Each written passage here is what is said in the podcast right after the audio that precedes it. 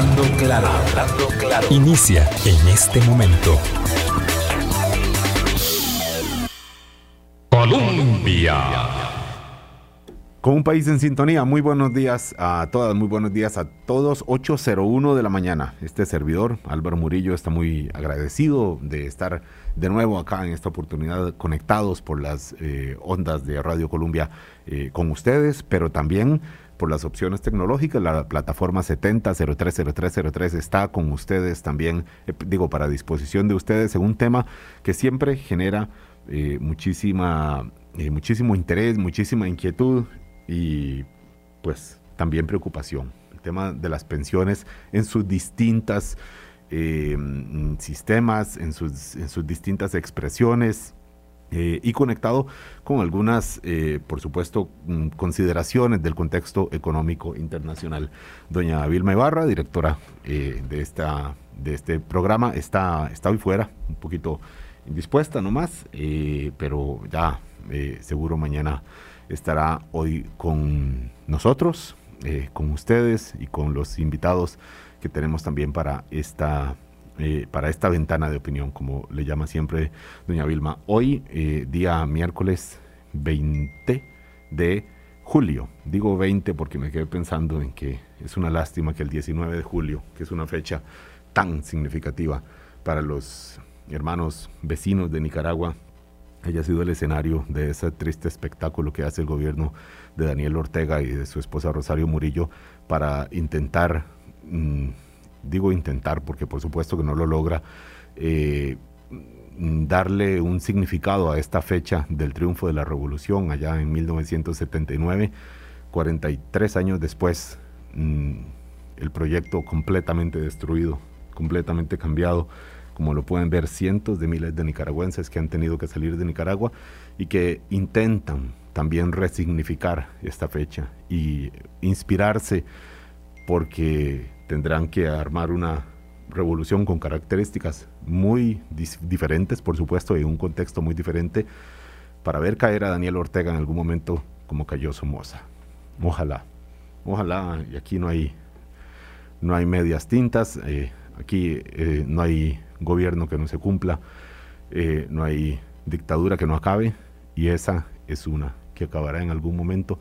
Un abrazo para todos los nicaragüenses, sobre todo los que nos escuchan acá, donde están refugiados, acá en Costa Rica. Me complace, me honra esta mañana estar acompañado por el economista Edgar Robles, eh, consultor internacional, eh, ex superintendente de pensiones, para hablar de lo que les decía, el, momento económico y cómo determina, cómo condiciona las, eh, los regímenes de pensiones cuando vemos los rendimientos de los fondos de pensiones, por supuesto, eh, mm, eh, alterados por la dinámica economía, económica internacional, nos preocupamos, nos preocupamos. Es para preocuparse tanto, es Mm, una cuestión, eh, digamos, eh, artificial que no impacta necesariamente en el disponible que tendremos eh, al momento de pensionarnos. Es parte de lo que vamos a preguntar acá, de lo que vamos a conversar con don Edgar Robles, quien ya tiene unos meses de no, no visitarnos por acá, pero nos alegra que esté con nosotros y le saludo. Buenos días, don Edgar. Muy buenos días, pues siempre un gusto poder estar con, su persona y, con los estimables eh, oyentes y las personas que nos siguen en plataformas. Em, es, un tema, es un tema importante, el tema de pensiones, porque también es un tema poco comprendido por la generalidad de la población. Es un tema que generalmente la gente le empieza a tomar mayor interés conforme va adquiriendo edad, se va acercando a la pensión, pero para la gran mayoría de costarricenses, que son relativamente jóvenes, eh, la mayor parte de la población nuestra es, menor de 40 años, eh, pues es, es, un tema de que no está en sus mentes. Y eh, muchas veces algunos de ellos, porque no todos, se toman el, cuidado de ver su estado de cuenta que le envía la, operadora de pensiones, ve una rentabilidad negativa o ve un saldo menor al del mes anterior y se preocupan y dicen, bueno, ¿qué está pasando aquí? Aquí se está perdiendo la plata. Y entonces es muy, muy importante construir ese, esa, educación financiera em, para poder comprender qué es lo que está pasando, por qué sucede y, como usted bien dice, qué va a suceder a futuro, porque al final lo que a mí me interesa como afiliado es cuánta pensión voy a recibir del ROP, no si el saldo es alto, si el saldo es bajo, sino cuánto se traduce eso en pensión. Obviamente, entre mayor sea el saldo, mayor será la pensión, pero, pero ¿cómo me afecta estos rendimientos negativos que, han sido frecuentes a lo largo de este año? ¿Cómo me afecta mi pensión futura? Em, eso es importante entenderlo y, conocerlo y saber qué tipo de medidas se pueden tomar o no se pueden tomar para eh, fortalecer mi, posición como ahorrante, digamos. Eh, y, es un tema que a mí me parece que nuevamente ha sido poco discutido, genera ansiedad en un grupo de la población, especialmente la que está más cercana a la pensión, y, hay que entenderlo bien para no tomar decisiones equivocadas. Ahí es parte de mm, esta educación financiera. Mm, intentamos hacer una, cuota también y por eso eh, contamos con usted, eh, profesor Robles, como le, eh, profesor Edgar, como le estoy seguro que le llaman todavía muchos economistas en proceso y economistas graduados también, don Edgar. Em, claro, esto de los rendimientos de los fondos de pensiones para quienes estamos en el sistema formal, eh, y, es, y por tanto cotizamos a, este mm, pilar del, del, régimen obligatorio de pensiones y, vemos un, ahorro ahí, uno dice un ahorro que no puedo usar ya. Eh, este es otro tema, porque son intentos para que se use ya, pero ya, llegaremos a, eso en, otro, en otros, dentro de unos minutos en el programa. Pero que digo, bueno, usaré cuando me pensione. Eh, y uno dice, bueno, tengo tanto. Habrá gente que ve y dice, mira, ya tengo 10 millones. Y, lo ve el mes siguiente y dice, ahora tengo 9 millones 800. Y lo ve el siguiente y dice, ahora tengo 9 millones 600. Voy para atrás. Hay que recordar que hace dos años más bien había, hubo, hubo unos incrementos grandes. El año pasado, de El año pasado, sí.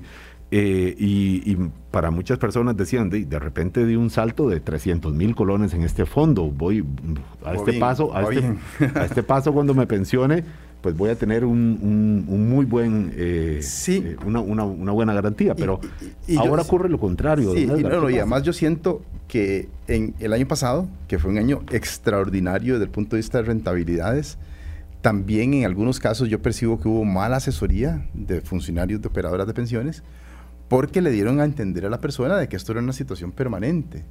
Y yo cuando veo rentabilidades tan altas, estamos hablando que rentabilidades que dependen de, la, de la operadora de pensiones rondaron entre el 15 y el 20%.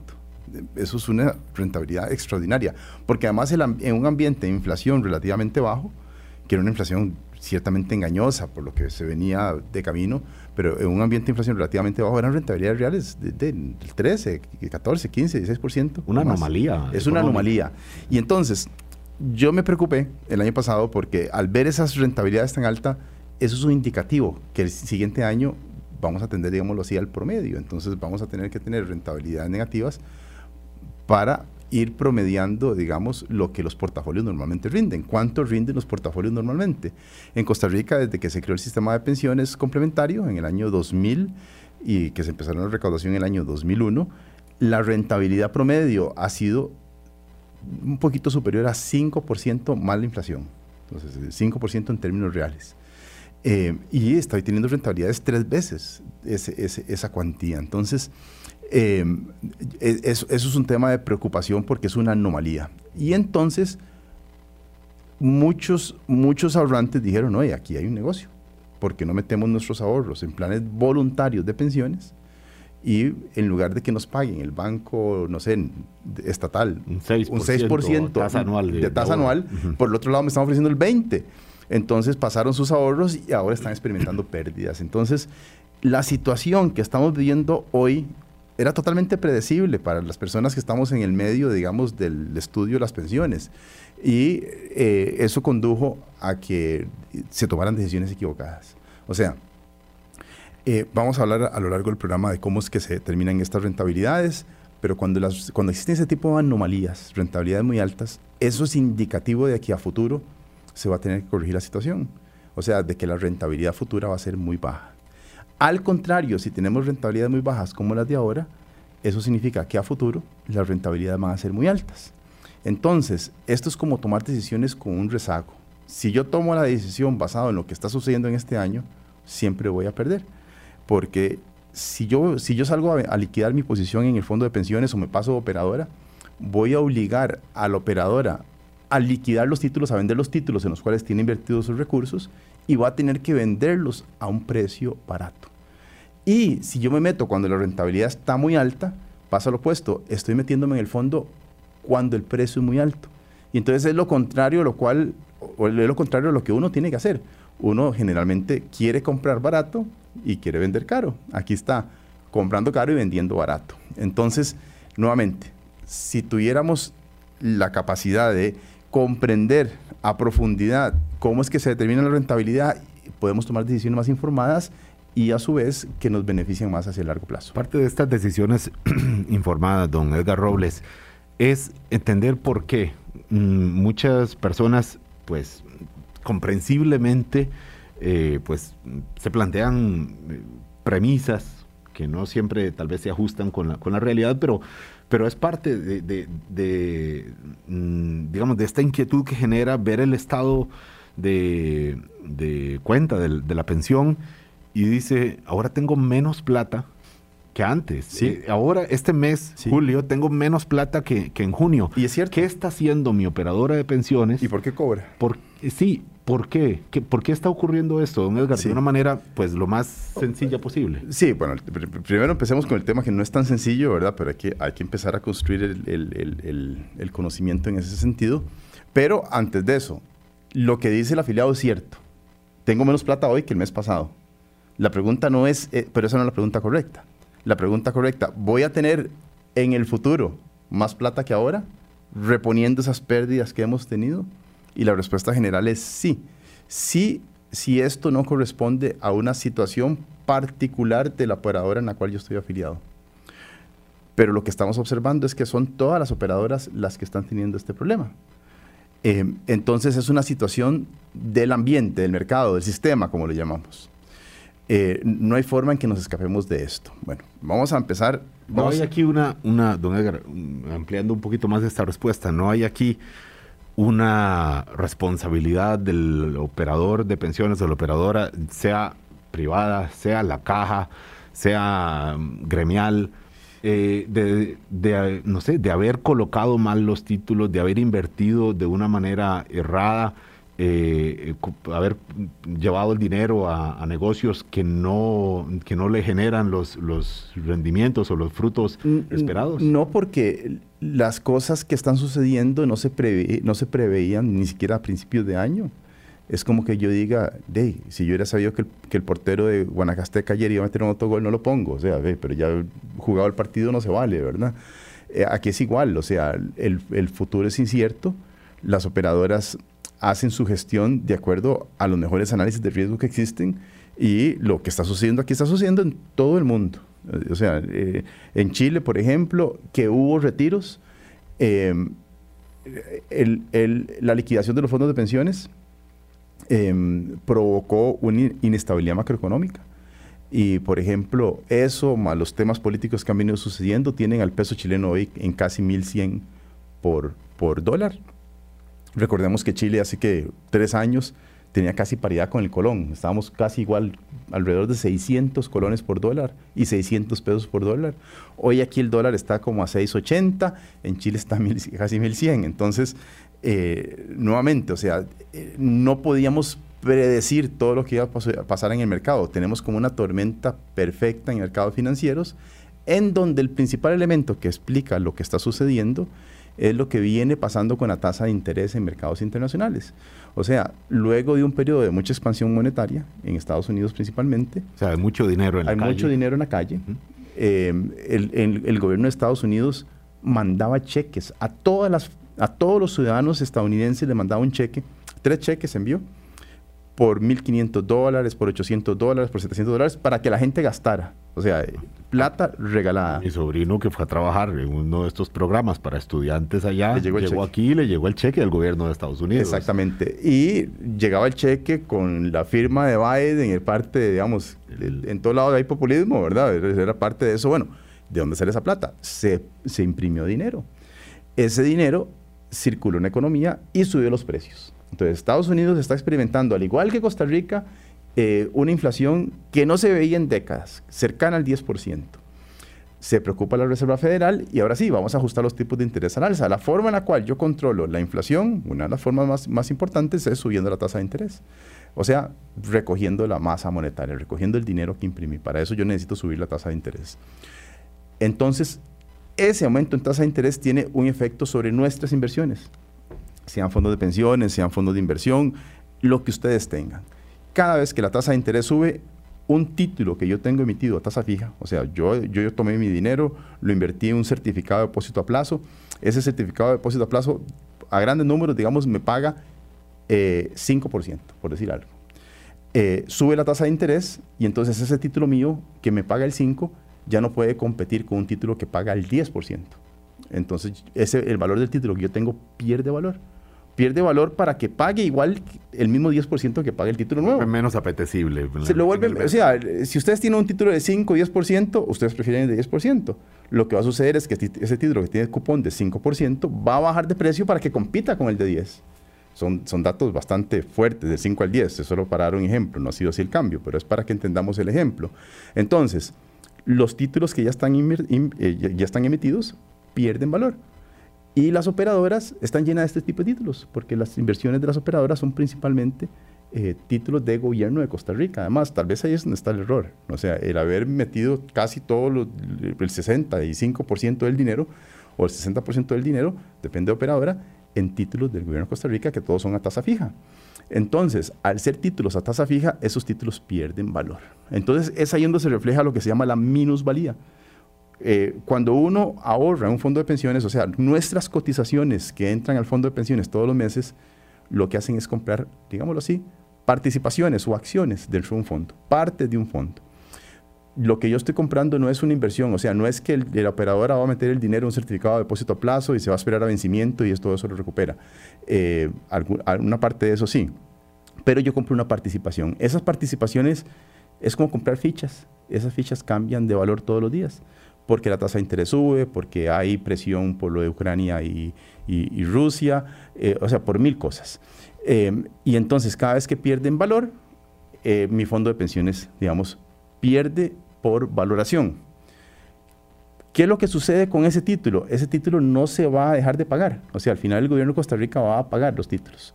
Esperemos, ¿verdad? Hay un cierto nivel de riesgo, que es, que es otra cosa, pero bueno, ya, ya, sí pensamos en que nuestro Estado no pagará sus Bueno, pero eso esa es otra historia. Es otro... esa, es, otra historia que puede suceder, pero bueno, supongamos que no sucede.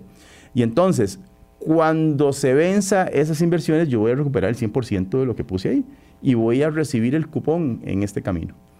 Entonces, para ponerlo muy claro, si ustedes van a llegar a recibir 100 y hoy, por ejemplo, ese título, digámoslo así, vale 90, hay un, hay un 11% que de camino se va a pagar. Eso fue el año pasado. ¿Verdad?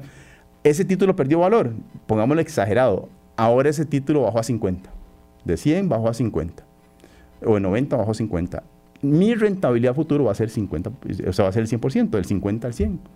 Eso me va a permitir a mí tener una mayor rentabilidad. Volvamos a hacer el ejemplo. Si yo tengo un título que vale 90 y va a llegar al 100, le falta un 11% para llegar al 100. Si yo tengo un título que vale 50 y va a llegar al 100, le falta 100% para llegar al 100. O en, colones, uno se va a ganar 10, el otro se va a ganar 50. ¿Cuánto es la rentabilidad en un caso y en el otro? Es mayor sobre 50 que sobre 90. Pero estamos hablando del mismo título. Y al final entonces, estas caídas en valoraciones lo que me indican a mí es que a futuro la rentabilidad va a ser más alta. Yo lo que le comprendo eh, a usted, don Edgar, es de que eh, es que no debe preocuparnos especialmente si mm, digamos, este, este bajo rendimiento que vemos reportado en nuestro fondo de, pensiones. Para, para ponerlo en, palabras simples, la caída en el valor de los títulos lo que me está diciendo a mí es que la rentabilidad futuro va a ser mucho más alta porque estoy partiendo sobre una base de comparación más baja. Y eso significa que este es el peor momento para salirse del fondo, porque estaría teniendo que vender mis títulos, mis fichitas, las vendería muy baratas.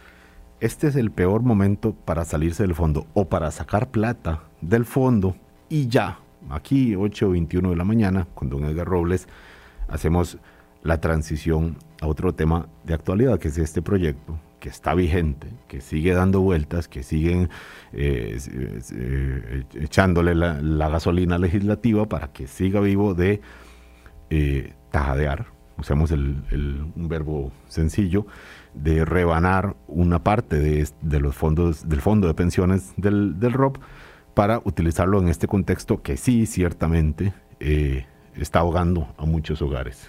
Mm, eso, eso sin ninguna duda. el asunto es los efectos que podría tener, considerando que, vuelvo a la frase suya, don Edgar, que este es el peor momento para sacar de ahí, porque es cuando está volando más bajo el, rendimiento. Sí, sí, solo para hacer un símil. Uno de los activos más importantes que tienen muchas familias en este país es su vivienda, donde viven. La casa no vale lo mismo todos los años. En algunos años vale más, en otros años vale menos. En este momento, digamos, de, de post-crisis, eh, muchas familias se vieron en problemas y están teniendo que vender sus viviendas o las han perdido y eso ocasiona que el precio de las viviendas disminuya. Por ejemplo, en el 2008 pasó exactamente lo mismo. Em, sin embargo, yo no salgo a vender mi casa porque cae de precio. O sea, yo no me preocupo hoy, yo no digo, mi casa va a perder el 100% del valor. Obviamente con vivienda la gente lo que, lo que piensa es, existe una plusvalía, que es el mismo concepto de fondos de pensiones, así como hay minusvalías en este momento, el año pasado hubo plusvalías, porque las tasas de interés iban bajando, pasa el efecto opuesto.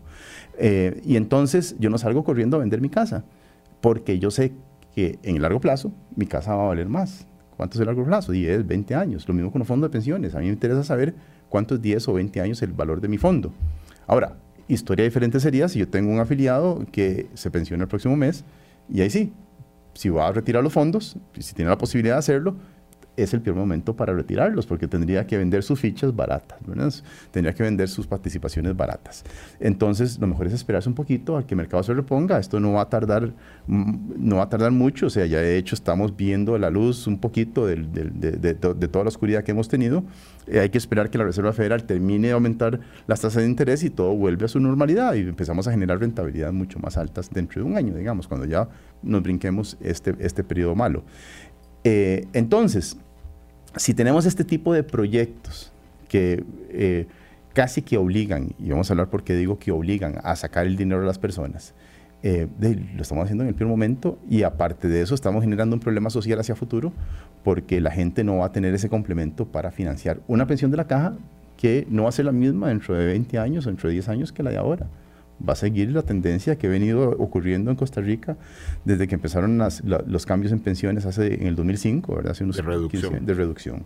Y la reducción más fuerte se está dando justo ahorita, en donde antes nos pagaban cerca del 60 y ahora nos van a pagar cerca del 50. Me voy quedando con algunas frases eh, clave de don Edgar Robles, cuando decía, este es el, el peor momento en términos de rendimiento y esto es como el valor de la casa. Entonces, eh, quienes tenemos una casa, eh, y no estamos por venderla, eh, poco nos preocupa, poco nos preocupa si es en este momento eh, las viviendas están caras o están baratas, porque ni estamos vendiendo ni estamos comprando la casa. Problemas es, será cuando decidamos venderla por necesidad, por conveniencia de, alguna, de algún tipo, o cuando andemos buscando casa para comprar. Ahí es cuando eh, importa el, valor de la vivienda para efectos de la economía del hogar. Vamos hilando eh, poquito a poco y vamos conectando con este proyecto que decíamos sigue dando vueltas, que es de tomar 30% del, del ROP, sacarlo, tirarlo a la calle para pagar deudas, eh, bueno, por lo menos así es como está planteándose, a pesar de que ha habido advertencias de muchas personas que conocen y dicen cuidado, cuidado. ¿Cuáles son algunas de esas advertencias? Don Edgar Robles nos la recuerda también al volver de la pausa, 8.25 de la mañana. Espérenos un minutico y ya volvemos. Colombia. Con un país en sintonía, 8.27 de la mañana. Seguimos con el dedo en el renglón, escuchando a don Edgar Robles del el contexto de los rendimientos de los fondos de pensiones. Estamos en un mal momento y mal momento implica mal momento de rendimiento y por tanto mal momento para activar, para traer a la realidad el valor de esos, de esos títulos en que está invertido eh, los, los, fondos de pensiones. Justamente en este momento hay un proyecto que sigue dando vueltas en la Asamblea Legislativa y decimos sigue porque es un proyecto que nació en la campaña electoral, es un proyecto electorero del Partido de Liberación Nacional, ciertamente, que lo están impulsando y, pensamos que acaba la campaña, pues acaba las, las ideas, ocurrencias como esta, y no, eh, se convirtió en proyecto de ley y se convierte en, en parte de la negociación legislativa. La oposición, si es que existe como tal en la práctica este término en el contexto actual político, quiere eh, seguir empujando este proyecto. El presidente Rodrigo Chávez ha dicho alguna vez que no, que no es conveniente. ¿En qué consiste el proyecto? En tomar el 30%, casi un tercio del fondo de pensiones del ROP y entregárselo a las personas, a nosotros. Eh, supuestamente para pagar deudas. En realidad la persona no lo recibe, lo recibe el banco, la persona nunca lo toca, solamente eh, se transfiere directamente al banco o a la institución financiera en donde tenemos deudas. Em, o sea, en realidad es un proyecto eh, que va destinado a favorecer al sector, al sector acreedor, o sea, los bancos, financieras, etcétera.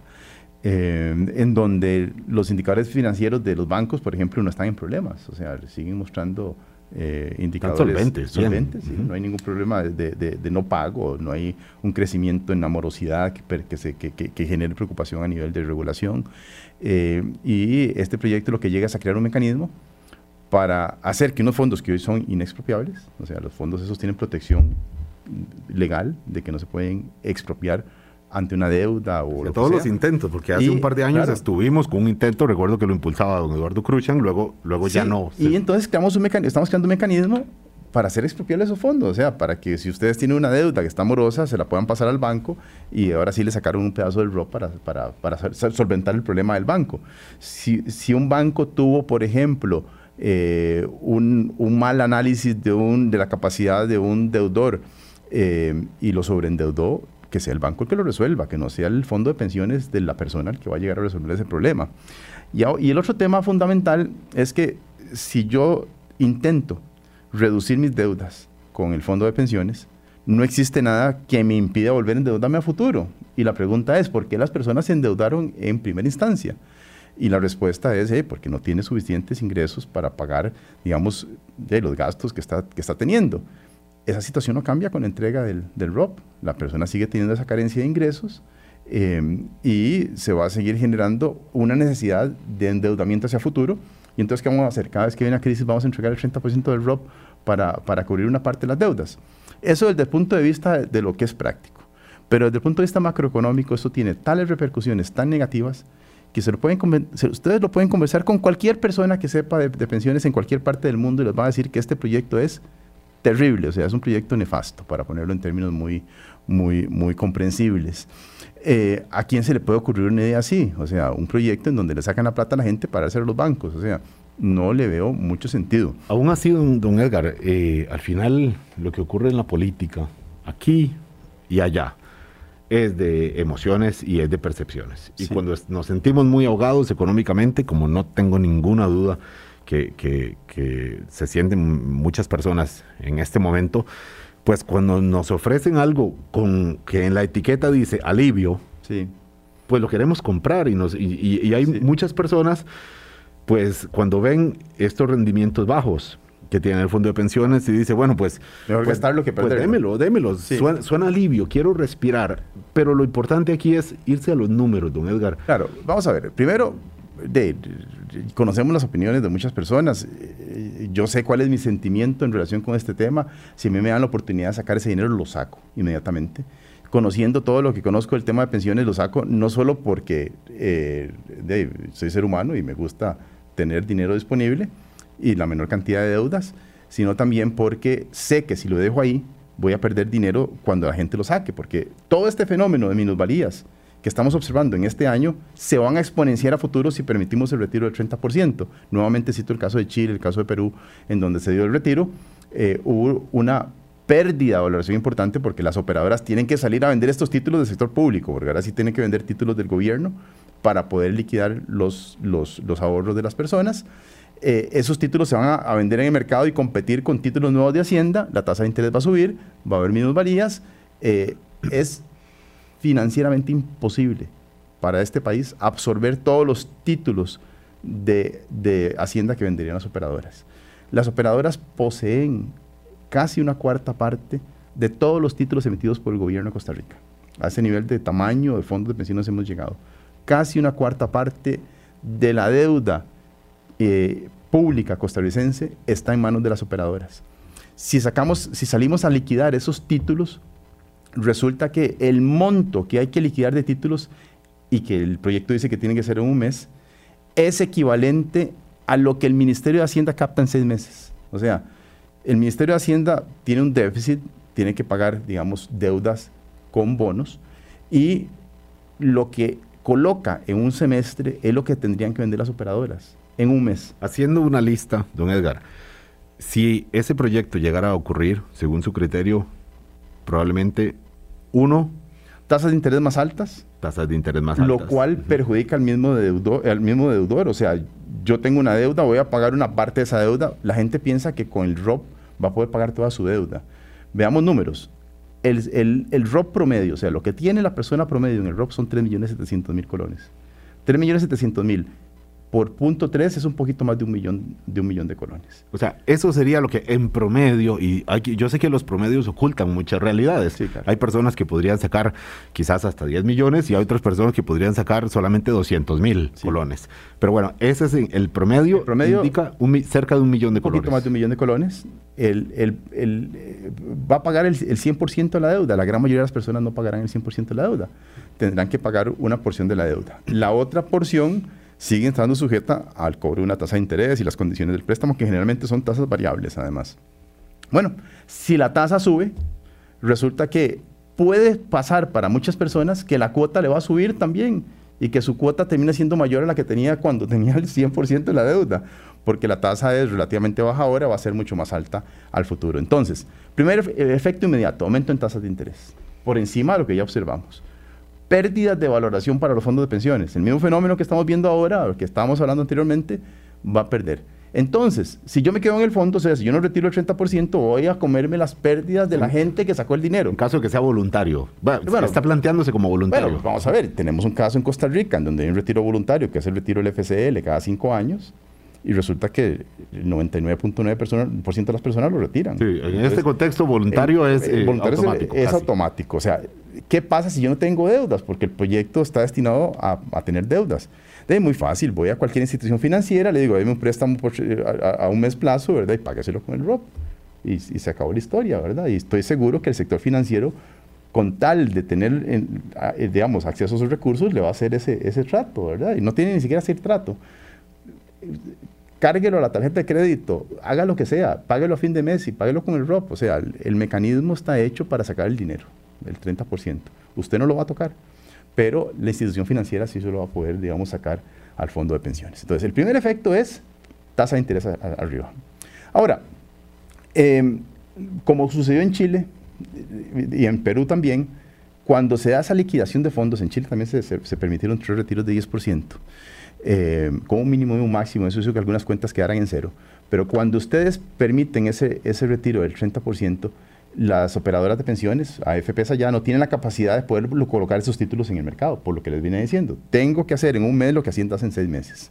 Entonces, al final es el Banco Central el que termina sirviendo de, de mecanismo para, para, darle liquidez a esos títulos. O sea, el Banco Central los compra y después de ahí se entiende. En colones. En colones en colones. Entonces, ahí es donde se genera el segundo efecto, devaluación e inflación.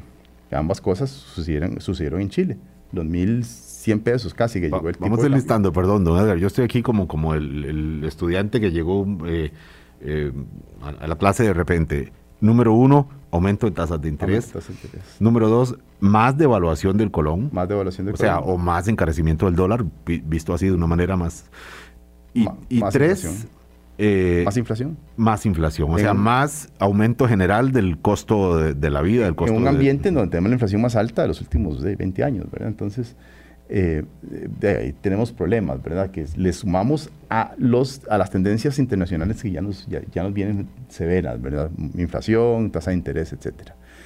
La historia no para ahí, porque además eh, hay una relación entre el ahorro y la inversión del país. O sea, si ustedes tienen dinero ahorrado, el ahorro nacional, me financia la inversión, que generalmente se queda dentro del país.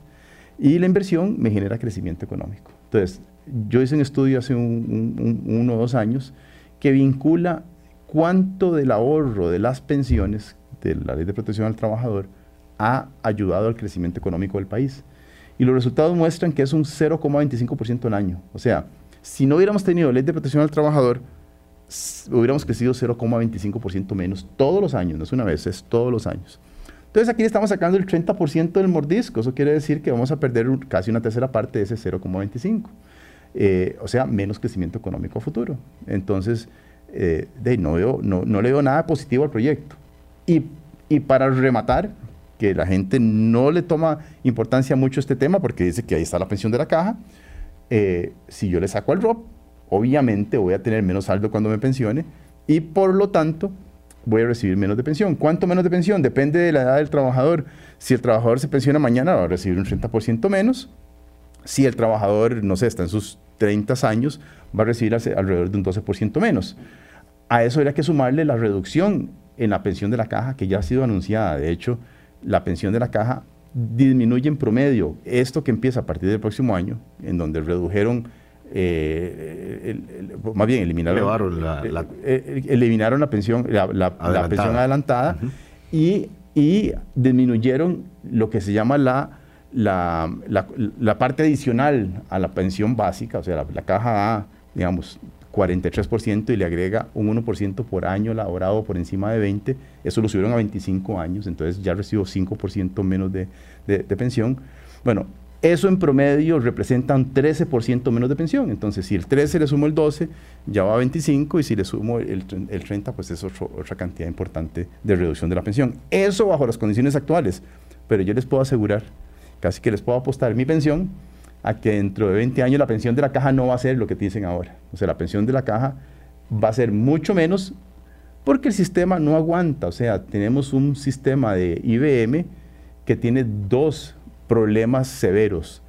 El de largo plazo, que es el envejecimiento, o sea, vamos a tener cada vez más, más viejos por jóvenes, digámoslo así, más pensionados por cotizantes, y el que está afectando más desde hace varios, digamos, en la última década, es el incremento en informalidad del país.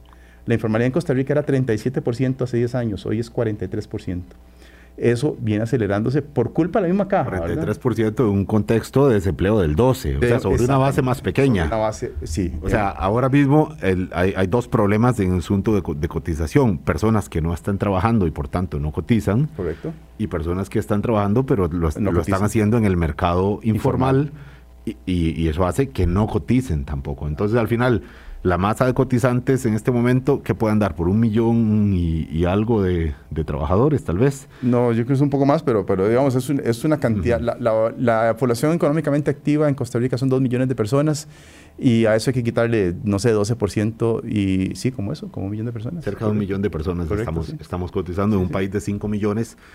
Eh, bueno, ahí, ahí empiezan a complicarse eh, los, los números. Mencionaba don Edgar el asunto de la, de la pensión del IBM, porque es la pensión general, la, que más personas eh, tienen, la, para la que más están cotizando, hay otros regímenes, pero el ROP que, eh, del que hablábamos antes y de que, que es el, objetivo de este proyecto de ley, funciona como un complemento para esta pensión. Entonces, una, esta pensión, si se reduce y, además eh, le le, le cortamos un, nervio importante al, al, al, ROP, pues al final la persona se, quedará con un restillo de un, de un pilar y con una, eh, un monto disminuido en relación con sus expectativas del pilar principal que sería la pensión del IBM. Sí, la pensión del IBM a largo plazo, eh, yo, yo, lo que veo es que a, lo largo de los años la han ido matando poco a poco, ¿verdad? Le han ido sacando beneficios. Esto va a terminar en una pensión muy básica para la mayoría de los costarricenses. Ya lo es. Ya el 50% recibe la pensión mínima pero hacia futuro no va a ser el 50, va a ser el 75 más por ciento que va a recibir la pensión mínima. una persona trabajadora de 26 años que lo escucha a usted decir esto, mm, eh, será muy fácil que diga, no, pues entonces sabe que mejor no me metan en planilla, ténganme por, por aparte y yo veré si tal vez si me preocupa mi vejez, en caso de que llegue a ser así, yo veré cómo voy ahorrando eh, por, por mi cuenta. Eh, y esto lo que hace es eh, desincentivar y, afectar al mismo régimen, es acelerar el, perjuicio. Es lo, que, es lo que hemos venido observando con la informalidad, o sea, porque más y más gente se pasa a la informalidad. Hay algunos que hacen ese análisis, hay otros que no pueden pagar las cuotas incrementales que le cobran y otro grupo de gente que dice la pensión está disminuyendo, ya no me, ya no me sirve como negocio financiero, mejor ahorro mi cuota que pago a la caja y al final de mi vida laboral voy a tener más plata de lo que me paga la caja. Entonces es una decisión financiera, digamos, de, racional. Eh, no solidaria para nada. No, no, no, no pero, pero eh, la solidaridad de, es algo que no acompaña al ser humano, ¿verdad? O sea, ciertamente hay gente que es solidaria, pero, pero es la excepción más que la regla. hablo de la solidaridad porque se supone es uno de los valores del, sistema de pensiones de la Financiamos la solidaridad por otros medios que no sea eh, la de los participantes en el sistema de la caja. Eso es una de las propuestas que yo he hecho en, algunos escritos, paguemos la solidaridad con impuestos y que la gente quede cotizando dentro de la caja en una pensión en donde su pensión depende principalmente de sus aportes, ¿verdad? No es cuenta individual, sigue siendo el mismo sistema de caja, ¿verdad? Con un déficit, etcétera, pero eh, eliminamos ese incentivo a que la gente deje de participar. Em, y hacemos el sistema financieramente sostenible. Em, eso se llama es un sistema de cuentas nocionales, por cierto, para los que, los que conocen más de estos temas. Em, pero pero lo, que, lo que quiero decir es que, a como están las cosas y a como han venido evolucionando desde que la caja empezó a aumentar las cuotas del 7,5 en el año 2005 a lo que tenemos hoy, que, que lleva cerca del 12%, eh, casi, casi lo hemos duplicado, digamos, ah, hay un grupo de personas en este país que no pueden pagar las cuotas, porque no solo pagar las cuotas, un trabajador independiente que dicho sea paso, el 90% de los trabajadores independientes en Costa Rica son informales, ¿verdad? Para tener una idea de, qué, tan, de, qué tan severo es este, este tema. Eh, un trabajador independiente no solamente tiene que pagar la cuota del, trabajador y el patrono, porque le toca pagar las dos cuotas, pues no tiene patrono, sino que el ser formal significa que va a tener que emitir factura, que va a tener que, que eh, eh, si vende alimentos, que tener el permiso del Ministerio de Salud, ¿verdad? Y si tiene un local que va a tener que cumplir con la ley de, de, aceras para minusválidos, baños para sus clientes, o sea, mil cosas. No quiero decir que esto es negativo, pero todo eso va sumando los costos y resulta ser que si va a contratar a un empleado, el costo laboral de ese empleado puede llegar a ser el 80% del salario que recibe el, trabajador, ¿verdad? Entonces, al final es tan oneroso, la suma de todo eso lo hace que sea imposible. Que es lo que han hecho muchas personas. entonces, muchas personas, por ejemplo, que tenían microempresas, que son la mayoría en el país, entonces tenía una peluquería, tenía sus clientes, eh, o un salón de belleza, tenía sus clientes el tener que formalizarse por el simple hecho de emitir factura electrónica le genera tal costo porque requiere tener un contador, que muchas veces lo que le cuesta el contador es una tercera parte de su ganancia en el mes. Entonces, mejor atiende en su casa, informal, con los clientes que ya tiene establecidos y se acabó la historia. Entonces, eso hace que el 90% de los trabajadores independientes hoy no coticen para la caja. Si quieren ir a cotizar para la caja, hoy la caja les cobra respectivamente todas las cuotas que, que dejaron de pagar en los últimos 10 años. Eso los hace casi castigados a seguir siendo informales por el resto de la vida. Don Edgar, hablar de las pensiones, del régimen de pensiones, es, es siempre eh, una, una, una, apuesta segura por quedarse corto, ¿verdad? Porque es muy complejo, eh, incluso si nos acotamos solamente a la caja, que sabemos que las pensiones van mucho más allá, pero incluso si nos acotamos de la caja nos quedamos cortos eh, y, y, hay muchos ángulos que, que mirar. Eh, y muchos eh, de las decisiones individuales, pero de las decisiones de política pública están determinadas por el contexto y el momento de la economía. Yo me quedé, mm, dijo usted una frase, que estamos viendo una luz en, el, en este contexto complicado, en esta tormenta perfecta, como me han llamado ustedes los, los economistas, de, de, este primer semestre del 2022. Dijo usted, se va viendo una luz. Yo me quedé con, esas con esa pregunta y dije, bueno, ¿qué, qué dicho que lo dice? Pero expliquémoslo. ¿Qué luces? bueno, nada más, yo quisiera dejarlo esto para este último bloque pequeñito que vamos a tener. Son las 8.47 de la mañana. Vamos a este último corte y venimos. ¿Cuál es la luz en esta tormenta del momento económico que estamos viviendo? Nos lo explica don Edgar Robles. Colombia. Con un país en sintonía. Los últimos cinco minutos se los dejo, don Edgar, para que nos diga cuál es la luz que está viendo usted en este momento de, incertidumbre que ha marcado este primer, que marcó en este año en el primer eh, semestre y cómo se impacta esto en lo que hablamos de los regímenes de pensiones, pero también en la situación económica eh, y, de, alta inflación que estamos viviendo en este momento, don Edgar. Bueno, hay, hay una serie de presiones internas y externas que ya están cediendo. Em, a nivel interno, yo veo a un banco central mm, eh, más fortalecido hacia la independencia y hacia un manejo más responsable de la política monetaria en comparación con eh, la administración anterior. Eh, muy comprometido con el manejo de la inflación, por ejemplo.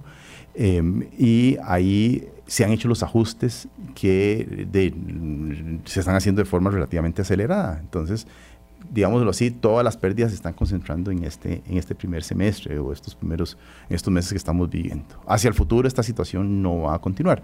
En segunda instancia, yo esperaría que la Asamblea Legislativa le apruebe al gobierno algún, algún tipo de endeudamiento externo de eurobonos. O sea, ya hablaron que por lo menos 1.500 millones eso le va a liberar mucho. Que pide 6 mil para, bueno, para pero pide 6 mil. Yo, yo, Parte de la negociación. Yo hubiera pedido 10 mil. O sea, el, tema es de, de, lo que uno quiere a lo que es viable. Bueno, pero 1.500 le, le desahoga mucho el flujo de caja al gobierno.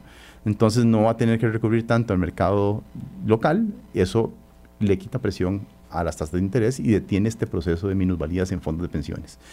Em, entonces eso, eso tiene que aprobarse, me parece a mí, pronto para aprovechar esta ventana en donde las tasas todavía no son tan altas, porque dentro de un año van a ser más altas las tasas y el costo va a ser mucho más elevado. Entonces a mí me parece que eso va a, eso, eso va a ocurrir, por lo menos con 1.500 millones, tal vez van a ser 3.000, no lo sé, pero bueno, algo va a suceder. Em, y a nivel internacional ya se dan... Eh, digamos, avisos en los indicadores de que los mercados, digamos, accionarios han tocado o están llegando a tocar un fondo. Un fondo me refiero piso. Y este, a partir de aquí, pues ya no vamos a observar por lo menos las mismas caídas que venían observando el mercado financiero, en donde el mercado accionario puede haber caído 35, 40% en promedio. Es una corrección muy fuerte, bastante importante. Y los analistas internacionales dicen ya estamos tocando piso. Puede bajar un poco más, pero no va a seguir así el resto del año. Granos básicos eh, han, caído de precios bastante, o sea, ya estamos observando casi niveles prepandemia. El petróleo también tiende a la baja. Algunos analistas dicen que debemos esperar precios del petróleo entre 60 y 70 dólares a final de año. eso es muy considerable. Y eso, es muy considerable por dos razones. Por el efecto directo sobre los combustibles y porque los combustibles es el principal insumo para producir fertilizantes el costo de los fertilizantes en Costa Rica, eso no se ha analizado todavía mucho a profundidad en el país, pero el sector agrícola costarricense, el sector horticultor, por ejemplo, está teniendo pérdidas fuertes por el costo de los fertilizantes y muchos agricultores han salido de la actividad. Yo, yo, yo vengo de una zona, digamos, hortícola, que es el... ¿Cartago? no, no, San Antonio de Escazú arriba, ¿verdad? Eh, y eh, pues yo siembro mis cosas también, ¿verdad? Eh, cuando digo siembro mis cosas, tengo, no sé, una huerta de 200 metros con, con cosas para el consumo de la familia y tengo contacto con los agricultores, compro los insumos donde compran los agricultores de la zona, eh, uno compra almácigos y entonces conversa con el que hace los almácigos. O sea, tengo información bastante directa y sé que muchos de ellos han decidido salirse de la actividad porque no le dan, no le dan el dinero. O sea, ya no van a la feria del agricultor. Por el impacto. Por el impacto en el costo de, los, fertilizantes, En buena medida por el costo de los. De los combustibles que no, bueno, eh, se los pongo así, un saco de, un saco de, de fertilizante que antes de la pandemia valía 25, ahora vale 45 mil colones. Eh, y los precios de las hortalizas no han subido tanto como, como, como los fertilizantes. Entonces, eh, han salido y eso ha hecho a su vez que también suban un poco los precios porque hay menos oferentes. Bueno, eso es un alivio. Si baja los precios de los combustibles, va a, bajar el precio de las de las eh, de los fertilizantes y las hortalizas van a bajar de precios, frutas, etcétera. Bueno, eso, eso es una buena noticia. Entonces, todas esas combinaciones me dicen a mí que las presiones externas van a ser, ya están siendo menores sobre el país y que dentro de un año, si me dan el honor de volver acá dentro de un año, vamos a estar hablando. Y antes, incluso, Vamos a estar hablando de que los fondos de pensiones se recuperaron. ¿Y por qué se recuperaron? Porque vamos a calcular la rentabilidad sobre una base baja de este año. por las minusvalías que existieron y ahí vamos a recuperar esa rentabilidad, entre comillas, que perdimos. Porque no es rentabilidad perdida, es una pérdida de papel que solo se hace efectiva si yo me paso de operadora o si retiro los fondos de pensiones. A las 8 y 54 de hoy, 20 de julio, le tomamos la palabra de don Edgar. Usted dice, los fondos de pensiones se van a recuperar por estas razones que ya he explicado. Ojalá podamos, ah, eh, hayamos eh, podido eh, darle seguimiento a la explicación que puede parecer técnica por momentos, muy compleja, pero que al final el ejemplo de, de la casa, de quien tiene una casa y del valor que tiene independientemente de si quiere venderla o no, sirve para entender esta situación. Don Edgar, son las 8.54, todavía nos quedan 30 segundos para despedirnos nomás y agradecerle. Eh, para ir, viendo en el, como en una pantalla, como, como si fuéramos monitoreando eh, un, tema que nos que lo hemos visto como una mala noticia adicional en este momento y que se conecta, insisto, con este proyecto de ley que, que pensábamos que iba a morir con la campaña y que no, ahí está viviendo como parte de las negociaciones. Don Edgar, le agradecemos mucho. Con todo gusto y siempre para servirles. Que estén muy bien, que pasen un muy buen miércoles, que tengan un muy buen resto de semana. Hasta mañana a las 8. Muchas gracias por estar con nosotros. Hasta luego. Hablando claro, hablando claro.